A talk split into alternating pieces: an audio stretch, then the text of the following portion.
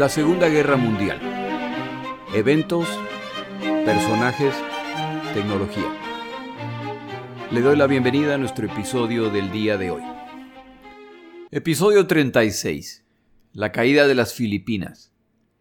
Antes que nada empiezo por agradecer a mis oyentes.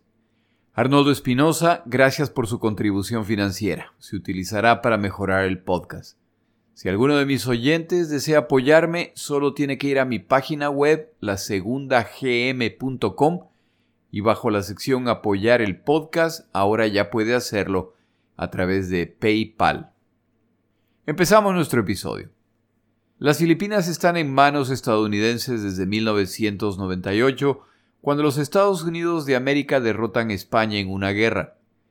Las relaciones entre estadounidenses y filipinos no arrancan bien, ya que antes de la derrota de España los estadounidenses dicen querer ayudar a los filipinos a que alcancen su independencia de España. Una vez derrotados los españoles con ayuda de los filipinos, sin embargo, los estadounidenses cambian de opinión y deciden anexarse las Filipinas. Los filipinos al sentirse traicionados inician una revuelta en que mueren combatientes de los dos lados, pero que como casi siempre es la población civil la que más sufre.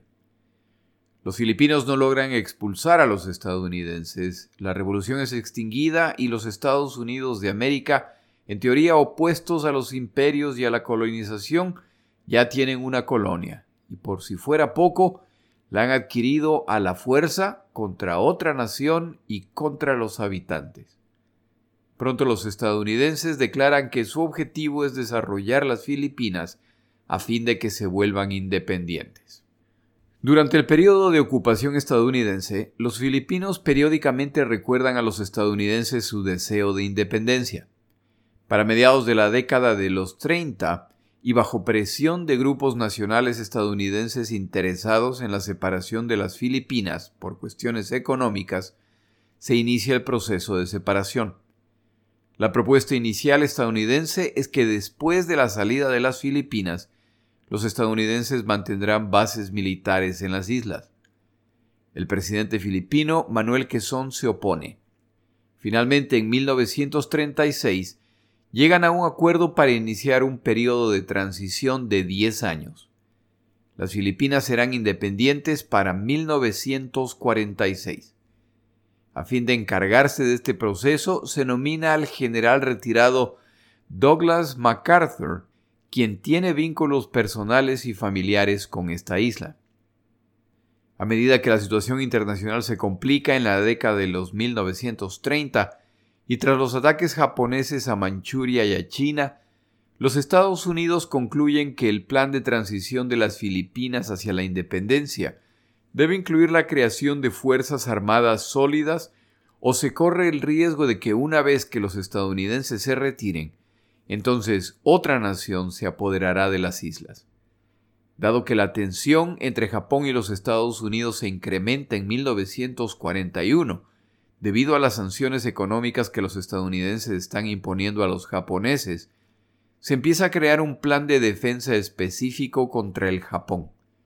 Este plan pasa por varias etapas de evolución, ya que existen múltiples problemas, el mayor de los cuales es que no existe otro territorio estadounidense en la vecindad, por lo que en caso de guerra las Filipinas pelearán solas hasta que puedan enviarse refuerzos, por lo que la Armada jugará un papel fundamental en el plan de defensa.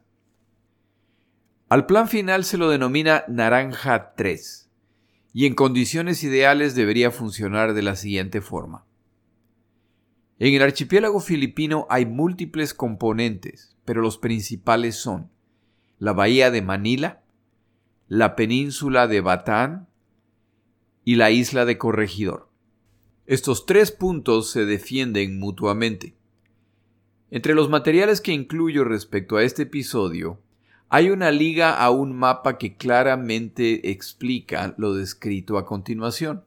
Puede visitar mi página web, lasegundagm.com, mi página de Twitter, arroba la segunda GM y mi página de Facebook, la Segunda Guerra Mundial, Eventos, Personajes, Tecnología, para acceder a este mapa.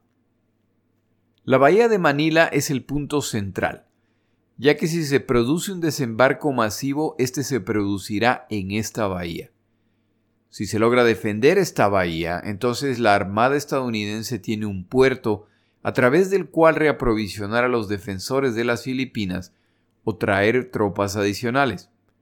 Durante la ocupación, los Estados Unidos de América han construido fuertes y defensas en las islas. El objetivo principal de las defensas es por supuesto evitar el ingreso al puerto de una fuerza naval enemiga. Las aguas alrededor de la entrada de la bahía por lo tanto están minadas y cuentan con abundantes baterías antiaéreas. El segundo componente del plan de defensa es la isla de Corregidor, una relativamente pequeña isla con significativas defensas de artillería naval y antiaérea. Desde esta isla se puede proteger la bahía de navíos que se acercan por alta mar y se puede acosar a navíos que se acercan a la bahía. Cuenta con su propio fuerte, el fuerte Mills, en total cuenta con 45 piezas de artillería de distinto calibre y propósito. Contaba con un túnel subterráneo para protección de los defensores. Desde Corregidor se puede atacar hacia el mar o hacia la bahía dependiendo de las necesidades. El tercer punto de defensa es la península de Batán. Si no logran evitar el desembarco en la isla de Luzón, y si las tropas de defensa se ven abrumadas, entonces estas tropas se retiran hacia esta península. Si se fija en el mapa provisto, verá que es una zona estrecha y montañosa, lo que la hace el punto ideal para defensa de ataques por tierra. A estos tres puntos de defensa en tierra se suman dos componentes adicionales fundamentales. En caso de conflicto, las fuerzas navales estadounidenses pronto se deben sumar a la defensa desde el mar, a la vez que suministran tropas y equipo a los defensores. Cualquier fuerza de desembarco deberá combatir contra la Armada estadounidense en el mar. El componente final de este plan es la Fuerza Aérea estacionada en las Filipinas, no solo en la isla de Luzón, la isla principal, sino en otras islas. Esta fuerza incluye bombarderos, los cuales pueden atacar no solo objetivos en tierra, sino a las fuerzas navales que se acercan a Luzón o que intentan desembarcar. Es decir, que las fuerzas de defensa estadounidenses en las Filipinas no son insignificantes, y este plan combinado debe resultar en una campaña muy complicada para cualquier atacante. Como hemos visto, los japoneses intuyen que este es el plan y empiezan por eliminar uno de los componentes principales de este plan, es decir, la Armada estadounidense. Esto se logra con el ataque a Pearl Harbor. Esta acción por sí sola tiene efectos significativos en el plan estadounidense, ya que los refuerzos y potencial defensa desde alta mar ya no son posibles, lo que compromete el resultado final. Como se ha mencionado en un episodio previo, Sorprendentemente, al enterarse del ataque a Pearl Harbor, el general MacArthur no ordena el bombardeo de las pistas japonesas en Formosa, desde donde eventualmente se lanza un ataque aéreo contra las Filipinas. El bombardeo de estas pistas hubiera limitado o eliminado la amenaza de ataque aéreo a las Filipinas. Al no hacerlo, es la Fuerza Aérea estadounidense la que es eliminada en tierra, complicando aún más la defensa de las islas. Para finales del primer día de batalla en las Filipinas, dos de los componentes principales del plan de defensa han sido neutralizados. Las opciones, por lo tanto, son capitular o intentar defender las Filipinas. MacArthur y el liderazgo estadounidense deciden que se resistirá a pesar de que ya no es posible evitar una invasión japonesa. El objetivo entonces es asegurarse que los japoneses paguen cara esta conquista y extender la defensa cuanto sea posible. Esta decisión, por supuesto, impactará a la población civil filipina. MacArthur tiene una confianza excesiva en las fuerzas entrenadas por él, por lo que retrasa la implementación de la etapa de emergencia del Plan Naranja 3, es decir, el retiro a la península de Batán. El plan de defensa requería la acumulación de significativas reservas de alimentos, suministros, medicina y munición en Batán a fin de garantizar su defensa por meses. MacArthur, quien favorecía una defensa del archipiélago entero, ha distribuido las provisiones en distintos puntos de distintas islas, y ahora que la guerra se ha iniciado, el plan rechazado por el general MacArthur resulta ser el plan que habrá que ejecutar, pero ya sin las provisiones necesarias para sustentar a las tropas. Si esto fuera poco, ante los desembarcos japoneses, miles de civiles filipinos prefieren salir de Manila y sumarse a los estadounidenses en su escape a Batán. No solo las provisiones para las tropas son insuficientes, ahora se han sumado miles de bocas a ser alimentadas durante la retirada. MacArthur y sus comandantes saben que los desembarcos ocurrirán pronto, pero con limitado reconocimiento aéreo entonces no es posible determinar cuándo o qué tan significativa es la fuerza que enfrentarán. Los japoneses, por supuesto, optan por no atacar o intentar desembarcar en la bahía de Manila, ya que esta hubiera sido una opción muy complicada y casi suicida, y además no necesitan hacerlo, ya que dominan el mar y el aire alrededor de las islas. Por esta razón empiezan por desembarcar en las islas cercanas o en el extremo norte o sur de la isla de Luzón. Se acercan a Manila a medida que consolidan sus posiciones y pueden lanzar ataques a más corta distancia.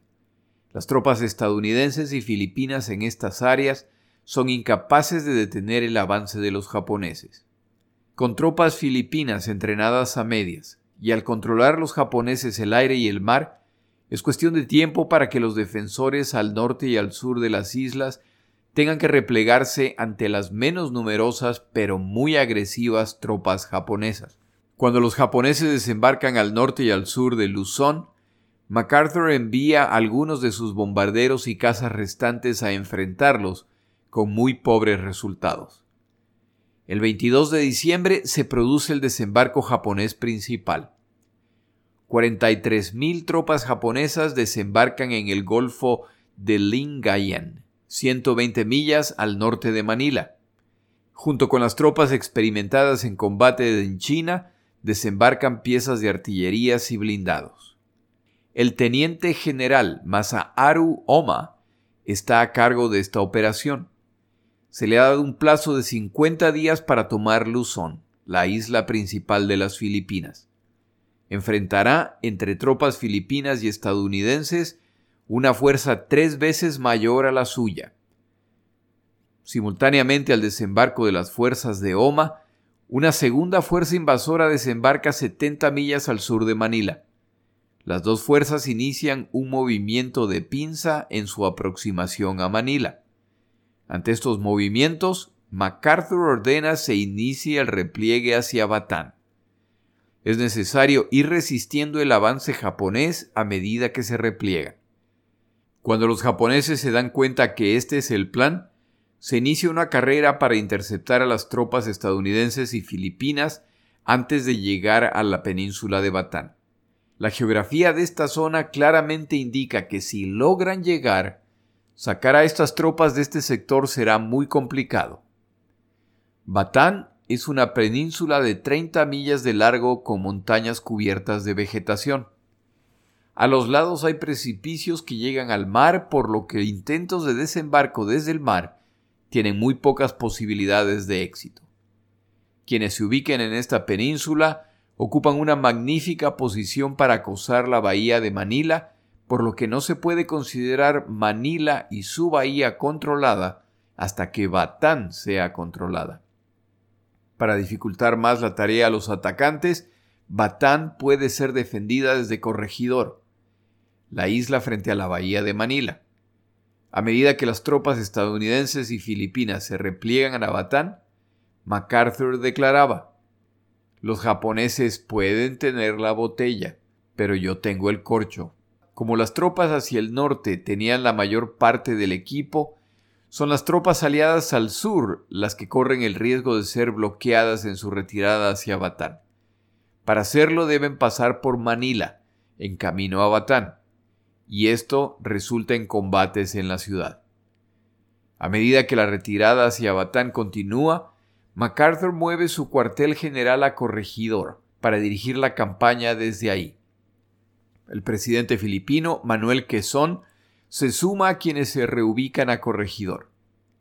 El 24 de diciembre de 1941, MacArthur, acompañado por su esposa y su hija, se embarcan rumbo a Corregidor, conocida simplemente como La Roca. A medida que los japoneses avanzan, los aviones restantes se reubican a Australia, y la Armada estadounidense, con excepción de unas pocas embarcaciones de bajo calado, desaparecen de estas aguas. Antes de cubrir los eventos siguientes, tomamos una pausa.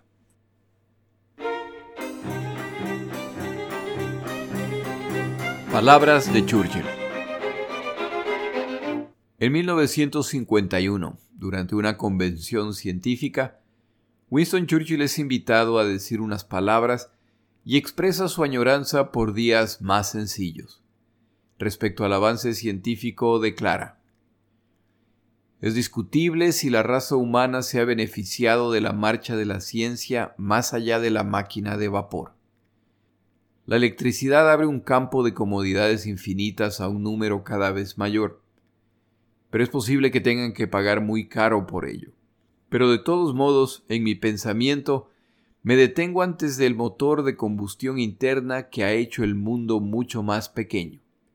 Aún más debemos temer las consecuencias de confiar a una raza humana tan poco diferente de sus predecesores de las llamadas épocas bárbaras, a gentes tan horribles como la bomba atómica.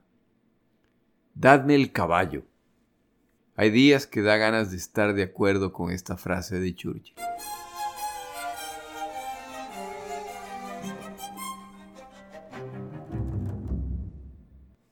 Para el 2 de enero de 1942, las tropas japonesas ocupan ya la ciudad de Manila y empiezan a reemplazar los símbolos filipinos y estadounidenses por símbolos japoneses. Para el 6 de enero, la mayor parte de las tropas aliadas ya han llegado a Batán y dinamitan detrás de sí los puentes en preparación para las incursiones japonesas. Aproximadamente 15.000 combatientes estadounidenses y 65.000 combatientes filipinos se alistan para el ataque japonés.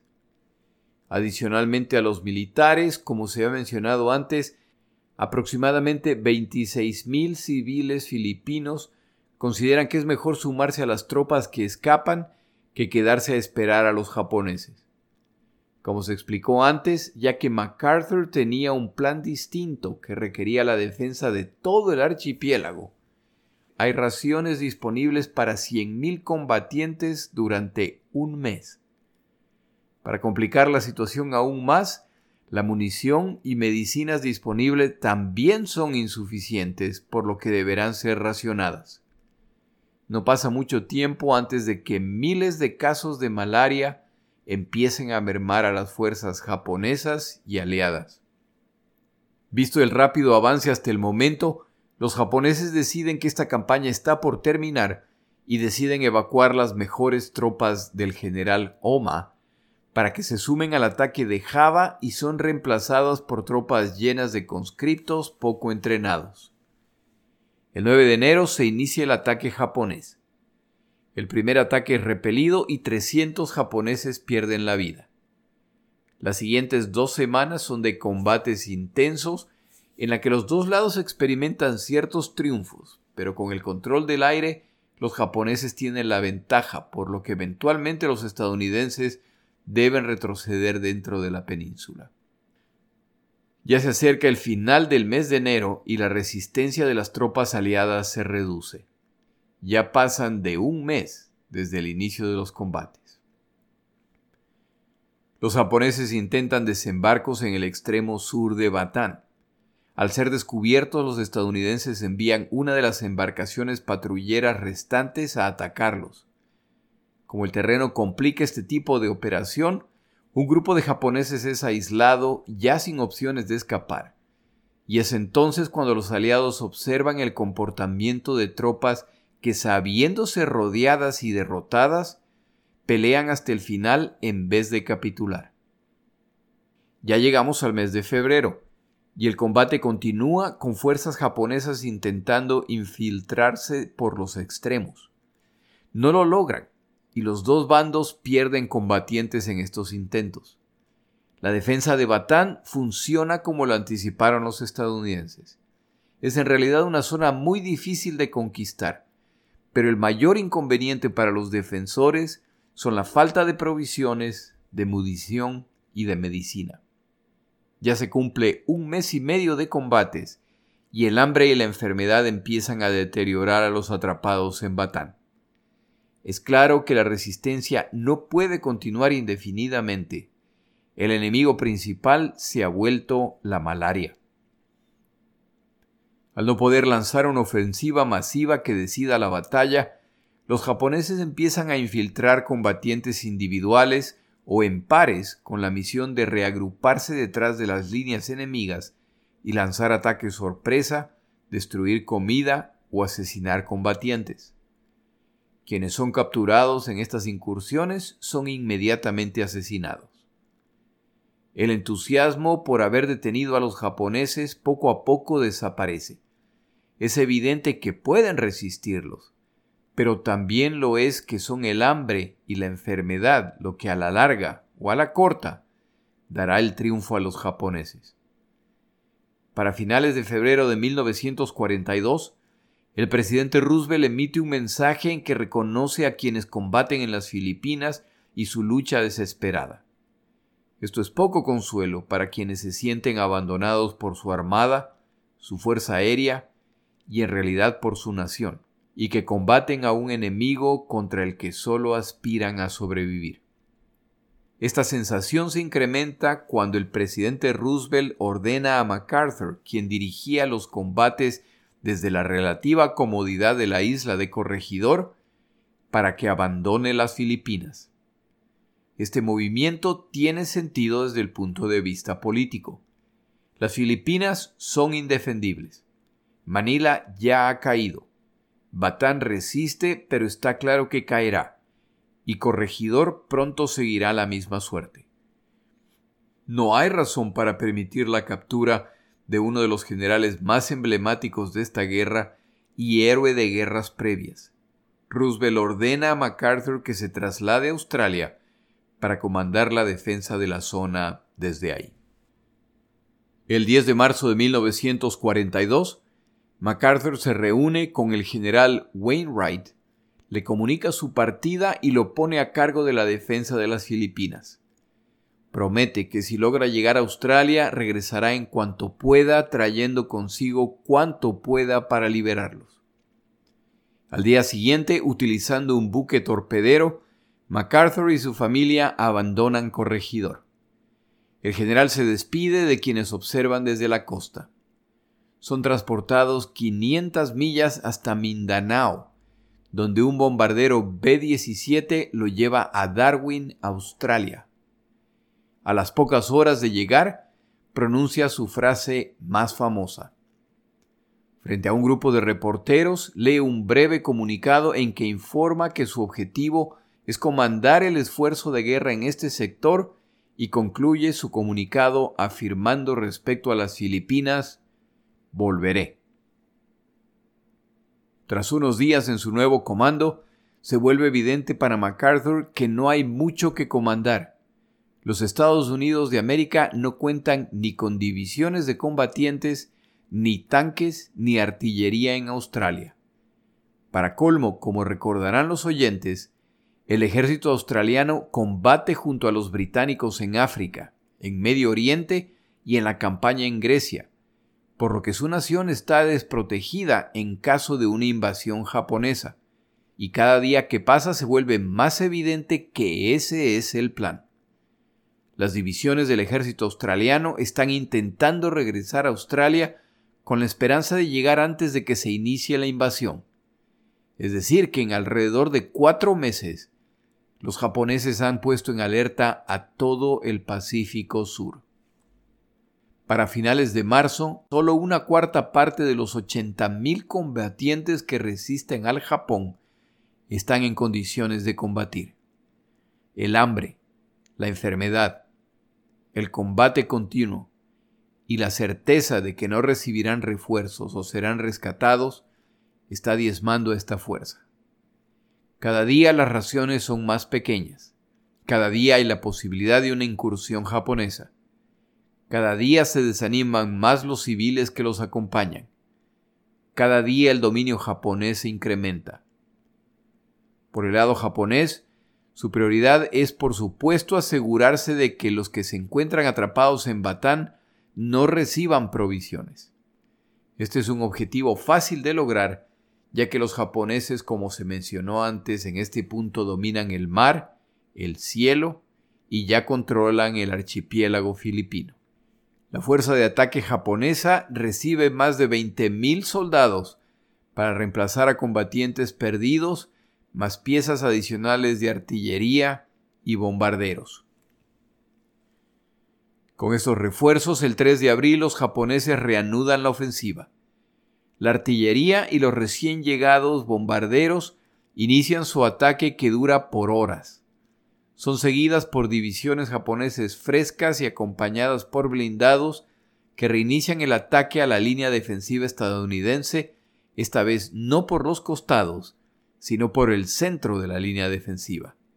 Los japoneses consideran tener la fuerza suficiente para un ataque frontal. En dos días los japoneses ya se encuentran en el monte Samat, desde donde ya pueden ver el frente de batalla desde la ventaja de la altura de este monte. Los aliados intentan un contraataque desesperado, el cual falla todo intento aliado de salir a combatir abiertamente es eliminado por los blindados o por la Fuerza Aérea japonesa. Las fuerzas estadounidense y filipina empiezan a dinamitar los depósitos de municiones y combustible y a destruir equipo. Es evidente que el fin se acerca. Civiles y heridos son evacuados a la isla de Corregidor cuando se puede para intentar protegerlos. El 9 de abril, el comandante estadounidense se reúne con el general japonés Homa para pedir un cese al fuego para que los dos lados retiren sus heridos. Homa rechaza el pedido. El general King entonces pregunta, ¿serán nuestras tropas tratadas humanitariamente? A lo que Homa responde, no somos bárbaros. En este momento, King, siguiendo una conocida tradición militar, desenfunda su pistola y la pone frente al comandante japonés. Los 76.000 soldados aliados en Batán han capitulado. Ya solo resiste la isla de Corregidor, es decir, el corcho de la botella. Esta misión japonesa no estará completa hasta que este fuerte caiga. Aunque el resultado final ya no está en duda, Corregidor tiene la capacidad de acosar Batán y la bahía de Manila, por lo que hay que eliminar este último riesgo inmediatamente. Las fuerzas japonesas en aire, mar y tierra ahora pueden concentrarse en Corregidor y por aproximadamente un mes los bombardean incesantemente.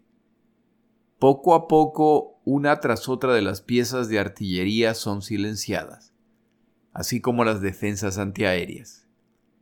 Si no fuera por la estructura de comando y centros de refugio bajo tierra, la resistencia de Corregidor hubiera durado apenas un par de días. Quienes se encuentran en Corregidor sufren un martirio permanente en que solo piensan en sobrevivir un día más. A inicios de mayo las tropas de Oma desembarcan en Corregidor. Con las defensas de la isla inutilizadas, es posible desembarcar blindados para apoyar el ataque. Ese mismo día ya se acercan a la boca del túnel de Malinta, la clave de toda la defensa de la isla. Alrededor del mediodía del 6 de mayo, Wainwright, el comandante designado por MacArthur para defender las Filipinas envía el siguiente mensaje al presidente Roosevelt. Con el corazón roto y con la cabeza inclinada por el dolor, pero no por la deshonra, le comunico su excelencia que el día de hoy presento ante el comandante japonés la capitulación de las fortificaciones en la bahía de Manila. En un mensaje radial a MacArthur afirma, He combatido para usted entregando lo mejor de mis habilidades, desde el Golfo de Lingayen, pasando por Batán, hasta Corregidor. Adiós, general. Wainwright abandona la fortaleza con una bandera blanca en mano. Se dirige hacia donde se encuentra Masaharu Oma, el comandante japonés, y presenta la capitulación de la isla de Corregidor. Oma exige la rendición del archipiélago de las Filipinas. Wainwright declara que no tiene la autoridad para hacer eso. Él sabe que hay islas en que los aliados no han sido derrotados. Oma afirma que, sin la rendición del archipiélago entero, el combate se reiniciará inmediatamente. Si este es el caso, habrá una masacre de heridos, militares y civiles que se han refugiado en Corregidor.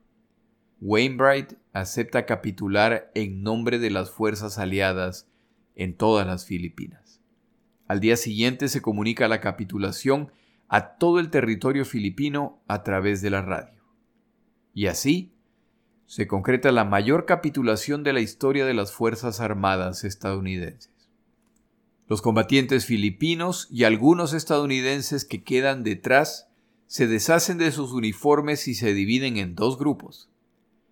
Aquellos que al quitarse el uniforme han dejado de ser combatientes y regresan a la población civil, y aquellos que al quitarse el uniforme se internan en la selva para continuar la pelea contra los invasores. Los feroces filipinos que causaron tantos problemas a los estadounidenses al ser anexados, ahora han cambiado enemigos y se preparan para enfrentar a los invasores japoneses. Estos combatientes filipinos se encargarán de que aún para el final de la Segunda Guerra Mundial, los japoneses nunca sean capaces de controlar completamente a los guerrilleros filipinos que los enfrentan y sabotean. La población filipina paga por esta resistencia, pero los japoneses se ven obligados a dejar aquí miles de tropas y equipo que podrían estar combatiendo en otros teatros de operaciones. No debería ser una sorpresa que a medida que las semanas y los meses de esta batalla pasan y los combatientes estadounidenses no reciben auxilio o refuerzos, el nivel de amargura y la sensación de traición se incrementan. Los combatientes escriben un breve estribillo que traducido al español dice, Somos los bastardos combatientes de Batán, sin padre, sin madre, sin tío Sam, sin tíos, sin tías, sin primos, sin primas, sin rifles, sin aviones, sin piezas de artillería. Y a nadie le importa esta maldita tontería.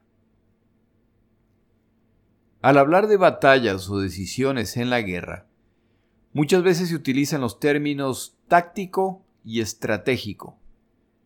Al hablar de impacto táctico, se indica que lo ocurrido impacta esta situación o el aquí y el ahora.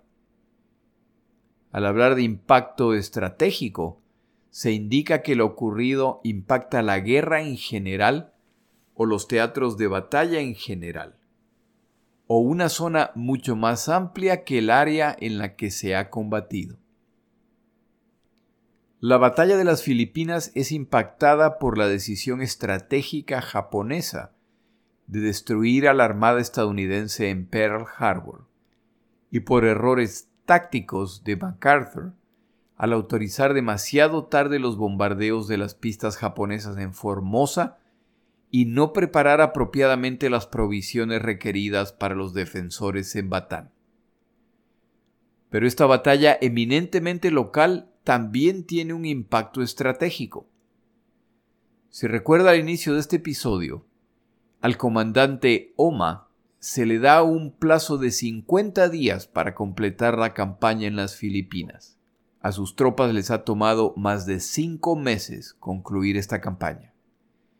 Estas tropas y este equipo pudieron haber estado combatiendo en otros teatros de operaciones, extendiendo el dominio japonés. Para mayo todavía están en las Filipinas. Este tiempo lo utilizan los aliados para reforzar posiciones y mover equipo a esta zona. Falta mucho tiempo para que suficientes fuerzas aliadas se concentren en esta zona, pero los combatientes en las Filipinas han contribuido con su sacrificio a acelerar este proceso. Pasará mucho tiempo antes de que las fuerzas aliadas regresen a las Filipinas, y cuando esto ocurra, un grupo de combatientes latinoamericanos formarán parte de las fuerzas de ataque. Los combatientes y los civiles que se han rendido a los japoneses consideran su lucha concluida y ahora esperan ser tratados como prisioneros de guerra bajo las convenciones internacionales, en particular la Convención de Ginebra, que regula el trato a prisioneros y civiles. Ese no será el caso. El comportamiento del ejército japonés en las Filipinas será marcado por la brutalidad contra prisioneros y civiles. Abandonamos las Filipinas para ver cómo les está yendo a los británicos, pero periódicamente regresaremos a detallar los eventos en estas islas. Mi nombre es Jorge Rodríguez, gracias por acompañarme.